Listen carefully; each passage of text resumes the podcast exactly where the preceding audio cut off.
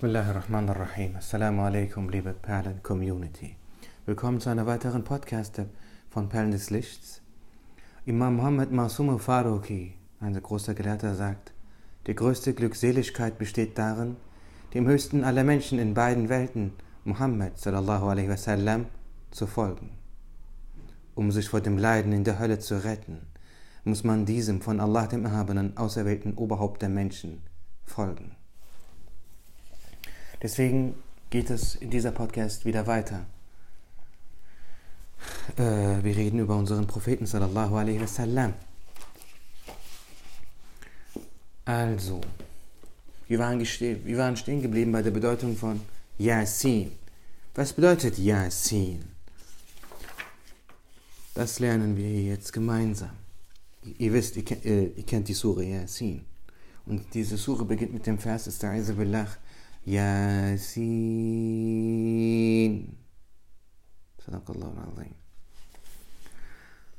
Imam Jafar al-Sadiq radiallahu anh berichtet, sagte, mit Yasin sei O Gebieter, Ya Sayyid, als Anrede für den Propheten sallallahu alaihi wasallam gemeint. Ibn Abbas sagte hingegen, Yasin bedeutet O Mensch, Ja Insan womit Muhammad sallallahu alaihi wasallam gemeint sei. Und er sagte auch, es ist ein Schwur und es ist eine, einer der Namen Allahs des Erhabenen. Al-Zajjaj sagte,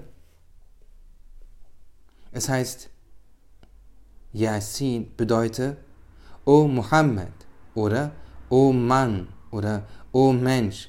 Und Ibn al-Hanafiya sagte, Muhammad, dieser Ibn Hanif, wisst ihr, wer, wisst ihr, wer Ibn al-Hanafiya ist? Äh, Ibn al-Hanif, dies ist Muhammad ibn Ali ibn Abi Talib, das heißt ein Enkel des Propheten sallallahu alaihi wasallam.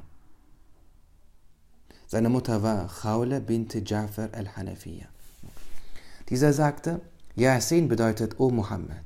Von Kaab wird berichtet, und Kaab, yani Kaab al-Akhbar, ist äh, ohnehin ein sehr bekannter und großer Gelehrter, wird berichtet, dass er sagte, Yasin ist ein Schwur, mit dem Allah der Erhabene schwor, tausend Jahre bevor er Himmel und Erde erschuf. Und er besagt, O Muhammad, wahrlich, du bist einer der Gesandten. Dann sagte er beim weisen Koran, wahrlich, du bist einer der Gesandten. Wenn es nun der Fall ist, dass Yasin einer der Namen des Propheten wasallam ist und es zugleich wahr ist, dass, er sich hier, dass es sich hier um einen Schwur handelt, dann beinhaltet dieser den zuvor erwähnten Respekt und auf diesen Schwur folgt ein weiterer Schwur auf ihn. Doch auch wenn es sich hier dem Sinn nach um eine Anrede handelt, folgt auf diese ein weiterer Schwur, der die Gesandtschaft des Propheten sallallahu alaihi wasallam bestätigt und Zeugnis von seiner Rechtsleitung ablegt. Allah der Erhabene schwört bei seinem Namen und bei seinem edlen Buch, dass er, sallallahu alaihi wasallam, einer der Gesandten ist, der seinen Dienern seine Offenbarung bringt und dass er sich mit seinem Glauben auf dem geraden Weg der Rechtschaffenheit befindet, auf einem Pfad, der keine Krummheit und keine Abweichung von der Wahrheit kennt. Ein Naqash sagte, in keinem Buch schwört Allah der Erhabene für irgendeinen seiner Propheten, dass er sein Gesandter sei, außer für ihn, sallallahu alaihi wasallam. Hierin zeigen sich größter Respekt und höchste Ehrerbietung für ihn, gemäß der Deutung jener, die sagen, es bedeute, O Gebieter, ja Sayyid. Und was ist darin alles enthalten? Und in der Tat hat der Prophet sallallahu alaihi wasallam gesagt, ich bin der Gebieter, Sayyid der Kinder Adams, und dies ist keine Prahlerei.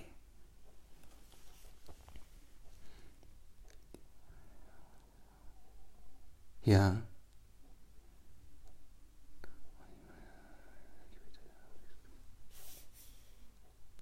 Ja. أنا سيد ولد آدم ولا فخر. Subhanallah. Ich, also diese äh, Ibn Majah berichtet den folgenden Hadith, dass Rasulullah sagte, ich bin der Gebieter der Kinder Adams und dies ist keine Prahlerei. أنا سيد ولد آدم ولا فخر. Und ich bin der Erste, für den sich am Tag der Auferstehung die Erde auftun wird. Und dies ist keine Prahlerei. Und ich bin der erste Fürsprecher und der erste, dessen Fürbitte angenommen wird, werden wird. Und dies ist keine Prahlerei. Und das Banner des Lobpreises, Liwa'ul Hamd, wird am Tag der Auferstehung in meiner Hand sein.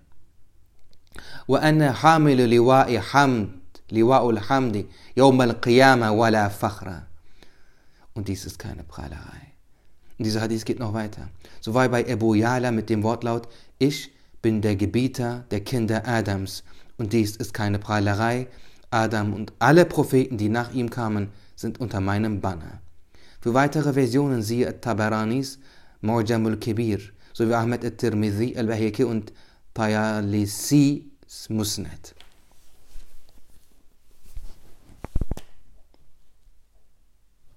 Allah der Erhabene sagt, nein, ich schwöre bei dieser Stadt und du bist ein Bewohner dieser Stadt. Makki berichtet, interessant, dass der Gelehrte, der hier zitiert wird, Makki heißt, dass hierzu gesagt wird, es bedeutet, ich schwöre nicht bei dieser Stadt, wenn du, o oh Mohammed, nachdem du sie verlassen hast, nicht mehr in ihr bist. Wohingegen andere sagen, die Negation sei ein Zusatz und es hieße, ich schwöre bei ihr und du hast dich ohne in ihr, o oh Mohammed, niedergelassen. Oder nach einer weiteren Auslegung, es ist für dich rechtmäßig, was auch immer du in ihr tust. Mit Stadt ist nach Ansicht all dieser Kommentare Mekka gemeint. Al-Wasiti sagte dagegen, es bedeutet, wir schwören bei dieser Stadt, die du dadurch geehrt hast, dass du dich zu Lebzeiten in ihr niedergelassen hast und sie nach deinem Tode mit deinem Segen erfüllt hast. Und damit sei Medina gemeint. Die erste Ansicht ist die richtigere, denn diese Sure wurde in Mekka offenbart. Und dies wird bekräftigt durch Allahs Worte. Und du bist ein Bewohner dieser Stadt. Ähnliches findet sich eben in Ibn Attas Kommentar zu den Worten des Erhabenen und bei dieser sicheren Stadt.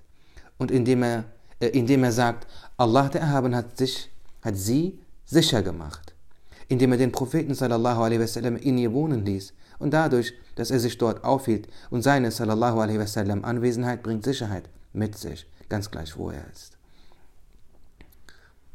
Anschließend fährt Allah der Erhabene in der 90. Sure fort und bei dem Vater und dem, was er gezeugt hat. Dazu sagen einige, damit sei Adam a.s. gemeint. Und das ist die allgemeinere Erklärung. Während andere sagen, es beziehe sich auf Ibrahim a.s.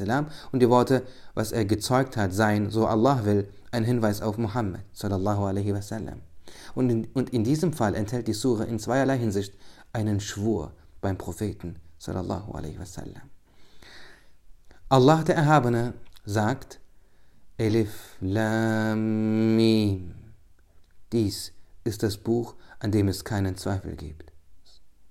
Ibn Abbas radiallahu anhu erklärte, Anhuma erklärte, diese Buchstaben sind, Schwur, sind Schwüre, mit denen Allah der Erhabene schwört.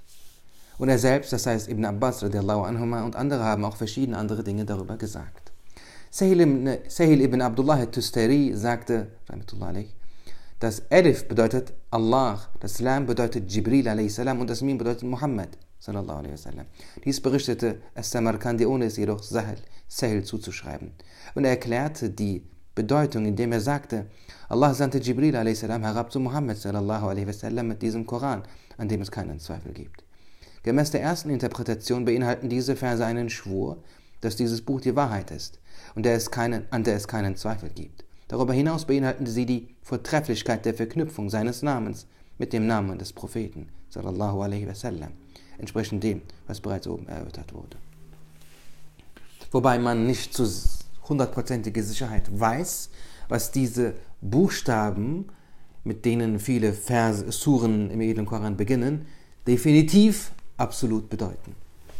Bezüglich der Worte, das berichtet Imam al-Rabbani, bezüglich der Worte Allahs des Al-Erhabenen, Qaf, beim majestätischen Koran, sagte Ibn Atta, Allah schwört bei der Stärke des Herzens seines Geliebten, bi قلب حبيبي صلى الله عليه وسلم يا حبيبي Der, der, der, der, der edle Hadith zuvor, in dem Rasulullah sagt, Ana Sayyidu Waladi Adam, beginnt, also davor sagt Rasulullah, Wa ana Habibullahi wala fakhra. Und ich bin der Geliebte Allahs und dies ist keine Prahlerei. Denn Rasulullah ist Habibullah, er ist der Geliebte Allahs. Der Geliebte Allahs. Ja, بقوة قلب حبيبي صلى الله عليه وسلم welches der Einwirkung seiner göttlichen Anrede und Schau standhielt, wozu es einzig und allein aufgrund seines hoch erhabenen Zustandes fähig war. Es wird auch gesagt, Qaf sei ein Name des Korans und es wird gesagt, ein Name Allahs und man sagt, es sei der Name eines Berges, der die Erde umgibt und es gibt noch weitere Erklärungen. Ja'far ibn Muhammad al-Sadiq erwähnte in seinen Erklärungen zu dem Vers bei dem Stern, wenn er hinabsinkt. Dass dieser sich auf Muhammad wasallam bezieht. Und er sagte, mit dem Stern ist das Herz Muhammads sallallahu alaihi wasallam gemeint. Und wenn er hinabsinkt, heißt, dass es von den Lichtern geweitet wird.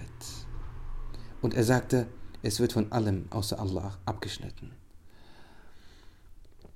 Ihr könnt mit Sicherheit davon ausgehen, dass alles, was Ja'far, Ja'far al-Sadiq radiallahu anhu sagt, die Wahrheit ist. Das ist ein sehr großer Gelehrter. Subhanallah. Ein Mann erzählt,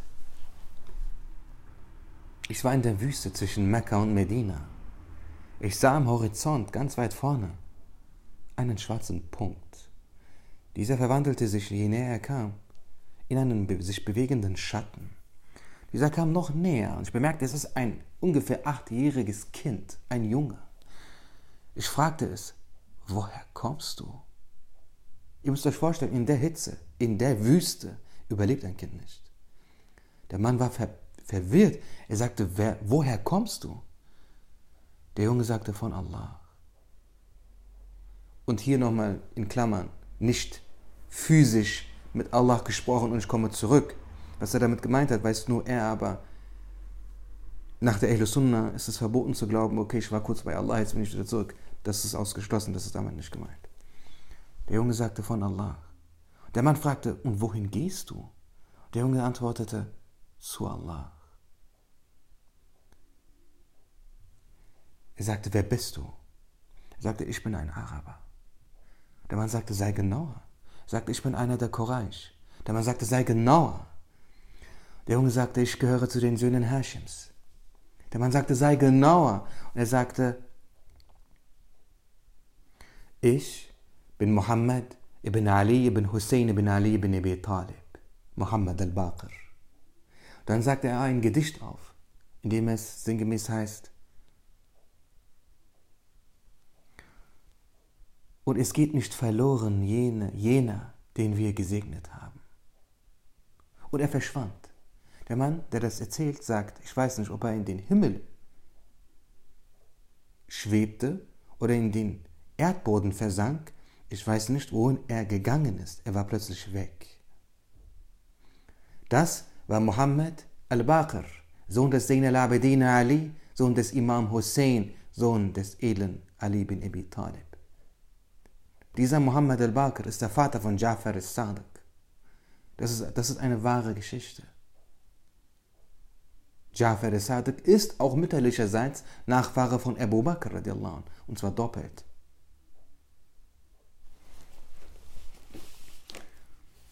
Subhanallah, Esta'idhu billah, wan najmi idha hawa. So, Sadaqallah Was bedeutet dieser Vers? Sinngemäß auf Deutsch, bei dem Stern, wenn er hinabsinkt. Jafar al-Sadiq radiallahu anh, sagt, dass dieser sich auf Muhammad sallallahu alaihi wasallam bezieht und er sagte, mit dem Stern ist das Herz Muhammad sallallahu alaihi wasallam gemeint. Und wenn er hinabsinkt, heißt, dass es von den Lichtern geweitet wird. Und er sagte, es wird von Allah, von allem außer Allah abgeschnitten.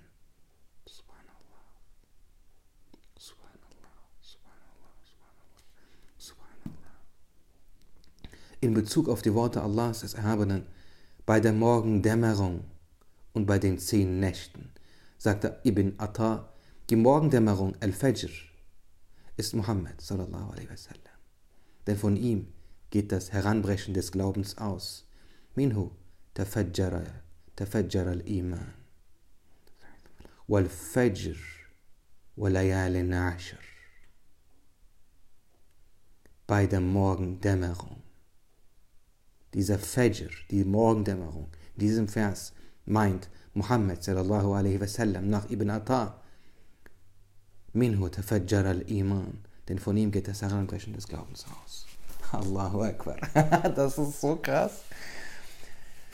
An dieser Stelle ein um, Gedicht für euch extra von Mevlana Khalid Badadi. Mal gucken, was ich hier zuletzt übersetzt hatte, beziehungsweise aufgeschrieben hatte. Ha. Bismillahirrahmanirrahim.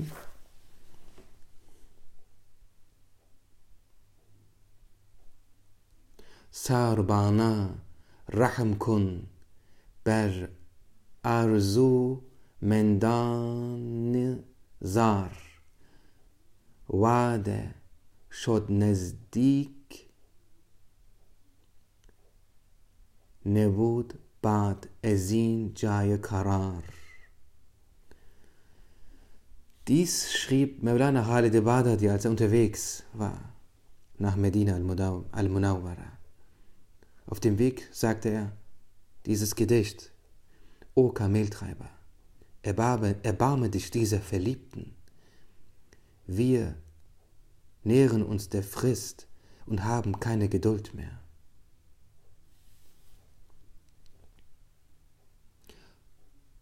Kun جدا نومانی کردن فراز برگ سیر بی خبر زی آب و علف kar azmai rahwar. Also alle, die Persisch sprechen, ne, bitte lacht mich nicht aus und bitte nimmt es mir nicht übel. Ja, nee, die Aussprache, persische Aussprache fällt mir hundertmal schwieriger als die arabische. Hier ist viel mehr Betonung. Ich meine, Arab ist einfach nur Arab auf Arabisch. Oder Kitab ist einfach nur Kitab. Im Persischen ist das nicht so. Es hat einen gewissen Slang. Wenn du den nicht triffst, klingst du dumm. Also bitte äh, habt Verständnis. Gib uns ein Kamel, das weder Hunger noch Durst kennt und noch Schritte und dessen Schritte so schnell sind wie der Blitz.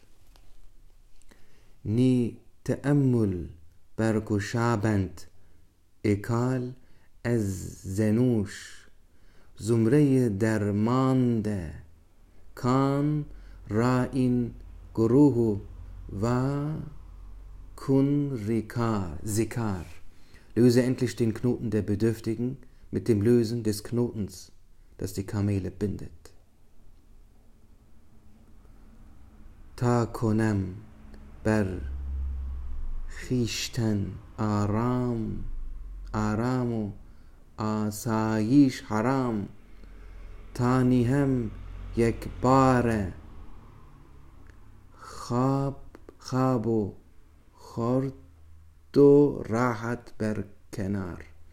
So werde ich mir jeden Rast, jede Bequemlichkeit, jeden Schlaf, jedes Essen verbieten.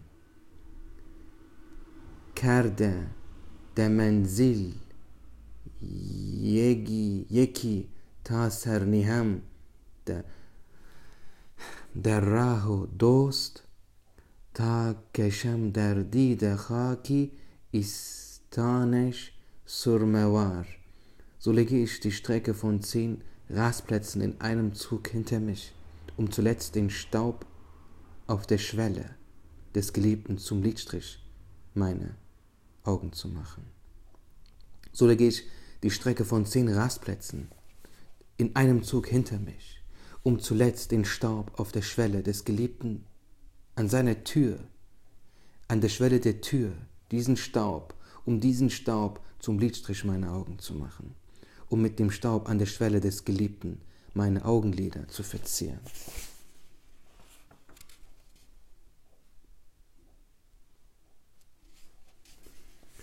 بعد یه پیما شد از هر دیده ام صد قطره خون سوی جانان دبر می جنبد چرا امشب Katar. 1000 Tropfen Blut flossen heute aus meinem Gesicht in die Wüste. Wieso bewegt sich das Kamel so Halbherzig? Also er ist in Sehnsucht, er will Medina schnell erreichen. Er wird Bismillahirrahmanirrahim was über Allahs Schwur zur Bekräftigung seiner Rangstellung bei ihm berichtet. Fangen wir dieses Kapitel an, ganz wenig und danach beende ich auch schon die Episode. Allah in Majestät erhaben ist sein Name, sagt, beim Vormittag und bei der Nacht, wenn sie am stillsten ist. Dein Herr hat dich nicht aufgegeben, noch ist er dir abgeneigt. Und sicher ist das Jenseits besser für dich als das, was vorausgeht. Und dein Herr wird dir geben, so dass du wohl zufrieden sein wirst. Fand er dich nicht als weise und gewährte dir Obhut. Und er fand dich irregehend und er leitete dich recht, leitete dich recht. Und er fand dich bedürftig und er machte dich reich. Doch was die Weise angeht, unterdrücke sie nicht. Und was den Bittenden angeht, schelte ihn nicht. Und was die Gnadengaben deines Herrn betrifft, so verkünde sie. Es wird gesagt, diese Verse seien offenbart worden, als der Prophet sallallahu alaihi wasallam aus einem zwingenden Grund aufhörte, das freiwillige Nachtgebet Qiyamul Layl zu verrichten und eine gewisse Frau anfing, diesbezüglich Gerüchte zu verbreiten. Eine andere Ansicht besagt dagegen, dass die Götzenanbeter anfingen, über ihn zu reden, als eine Zeit lang die göttliche Offenbarung ausgeblieben war, woraufhin diese Sure herabgesandt wurde. Der Imam Qadir Iyad Abul Fadl rahimullah sagte, diese Surah ist geprägt von Ehrbezeugungen Allahs des Erhabenen gegenüber seinem Propheten sallallahu alaihi wasallam und erfüllt von Lob und Respekt für ihn, welche in sechserlei Hinsicht zum Ausdruck kommen. Erstens der Schwur um seinetwillen, mit dem Allah der Erhabene auf seinen sallallahu alaihi wasallam Status hinweist, indem er sagt, beim Vormittag und bei der Nacht, wenn sie am stillsten ist. Damit ist gemeint beim Herrn des Vormittages. Und darin drückt sich eine der höchsten Stufen von Wertschätzung aus. Zweitens die Verdeutlichung seiner Stellung bei Allah und seiner bevorzugten Position bei ihm durch die Worte des Erhabenen, dein Herr hat dich nicht aufgegeben, noch ist er dir abgeneigt. Das heißt, er hat dich nicht verlassen und er zürnt dir nicht. Und, er wird, und es wird gesagt, er vernachlässigt dich nicht, nachdem er dich auserwählt hat. Drittens, die Worte des Erhabenen, und sicher ist das Jenseits besser für dich, als das, was vorausgeht. Dazu sagte Ibn Ishaq, damit ist gemeint, das, was dich bei Allah im Verborgenen erwartet, ist bei weitem gewaltiger und besser als all das, womit er dich in dieser Welt geehrt hat.